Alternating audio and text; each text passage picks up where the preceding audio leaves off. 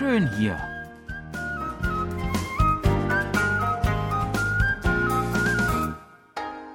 Ausflugstipps für Korea mit Jan Dirks.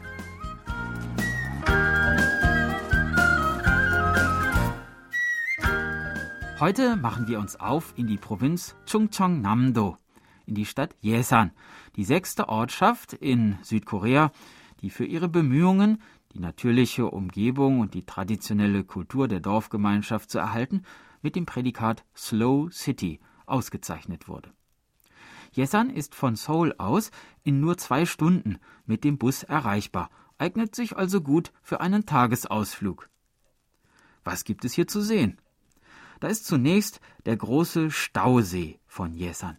Dieser Stausee, der 1962 als Frischwasserreservoir angelegt wurde, ist der größte Stausee Koreas und heute sowohl Lebensader der Region als auch Rückzugsgebiet für viele verschiedene Tier- und Pflanzenarten. Inmitten schönster Natur hat sich in dem See eine Fischvielfalt entwickelt, die den Ort zu einem beliebten Anglerrevier macht. Von Anfang Frühling bis in den späten Herbst hinein kann man hier verschiedene Karpfenarten, Aale und andere Süßwasserfische fangen. Jedes Jahr Ende März ist der See Schauplatz des größten landesweiten Anglertreffens Koreas. Die Zahl der Teilnehmer ist auf 1000 Personen begrenzt. Wer mitmachen will, sollte sich also frühzeitig anmelden. Derjenige, der an diesem Tag den größten Fisch aus dem See zieht, erhält ein großzügiges Preisgeld. Der See hat einen Umfang von etwa 40 Kilometern und das Ufer ist gut mit Spazierwegen erschlossen, die für eine ausgiebige Wanderung geeignet sind. Hier am Seeufer gibt es außerdem eine Reihe von Fischrestaurants. Zu den Spezialitäten der Region zählen vor allem zwei Gerichte. Das eine ist Jedang Pungojim, gedämpfter Karpfen nach Art von Jedang. Frisch gefangener Karpfen wird in eine Brühe mit Rettichblättern und knackigen Sojasprossen gegeben und dann gedämpft, bis das Fleisch beinahe zerfällt und einen saftigen und scharfen Geschmack annimmt. Das andere Gericht ist Minmurojuk, Süßwasserfischbrei. Die Filets frisch gefangener Fische werden mit Reis und verschiedenen Gewürzen vermischt und so lange aufgekocht, bis der Reis eine breiartige Konsistenz erhält. Das Gericht riecht durchaus nicht nach Fisch, hat einen saftigen Nachgeschmack und ist reich an Eiweiß und Kalzium. Nach so einer guten Mahlzeit hat man wieder Energie und ist bereit für eine kleine Wanderung.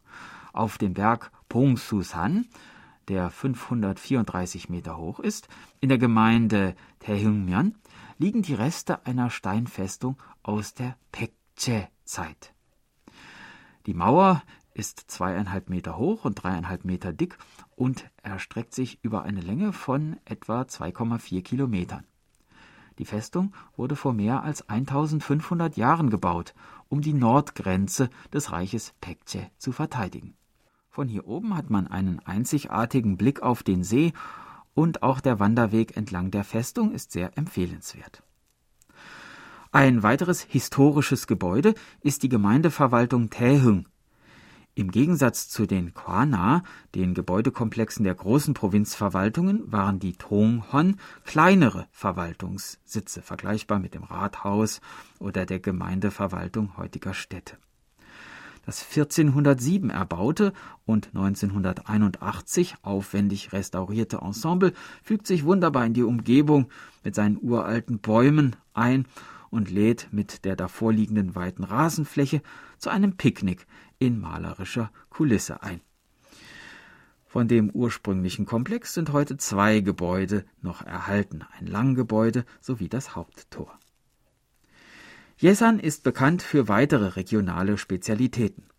Da sind zum einen die sogenannten Lehmäpfel, deren süßer, erfrischender Geschmack in ganz Korea genossen wird. Seit 1920 werden in der Region systematisch Äpfel angebaut, da Jessan aus verschiedenen Gründen ideale Bedingungen dafür bietet. Bis in den Herbst hinein hat man prallen Sonnenschein und einen angenehmen Temperaturunterschied von Tag und Nacht, der das Fleisch kräftig und den Apfel an sich saftig werden lässt.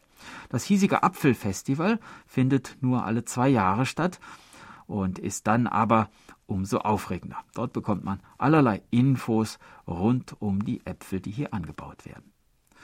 Zum anderen ist auch der Reis in dieser Gegend von besonders guter Qualität. Der Reis der registrierten Marke Freundliche Brüder ist frei von jeglichen chemischen oder sonstigen Zusatzstoffen. Vom Anbau bis zur Verpackung wird hier alles auf organische, umweltverträgliche Weise produziert. Die sogenannten freundlichen Brüder, die einst in dieser Gegend gelebt haben sollen, sind in Korea legendär. Vielleicht haben Sie die Geschichte der beiden Brüder in unserer Märchenreihe Es war einmal ja auch schon gehört. Die beiden Brüder sollen einander so herzlich zugetan gewesen sein, dass sie einander ständig mit Reis beschenken wollten. Und ihre Gutherzigkeit soll sogar dem König zu Ohren gekommen sein, der ihnen zu Ehren eine Statue errichten ließ. Diese alte Statue existiert heute nicht mehr, aber eine moderne Nachbildung kann man hier am Seeufer noch besichtigen. Außerdem findet hier jedes Jahr im September im Freundliche Brüderpark am Seeufer das Festival der Geschichten von damals statt, das sich alten Erzähltraditionen widmet und sich insbesondere, aber nicht nur, an Familien mit Kindern richtet. Tja, das war unser Ausflugstipp für heute. In einer Woche starten wir die nächste Tour und würden uns freuen, wenn Sie uns dann wieder begleiten. Tschüss und bis dann, sagt Jan Dirks.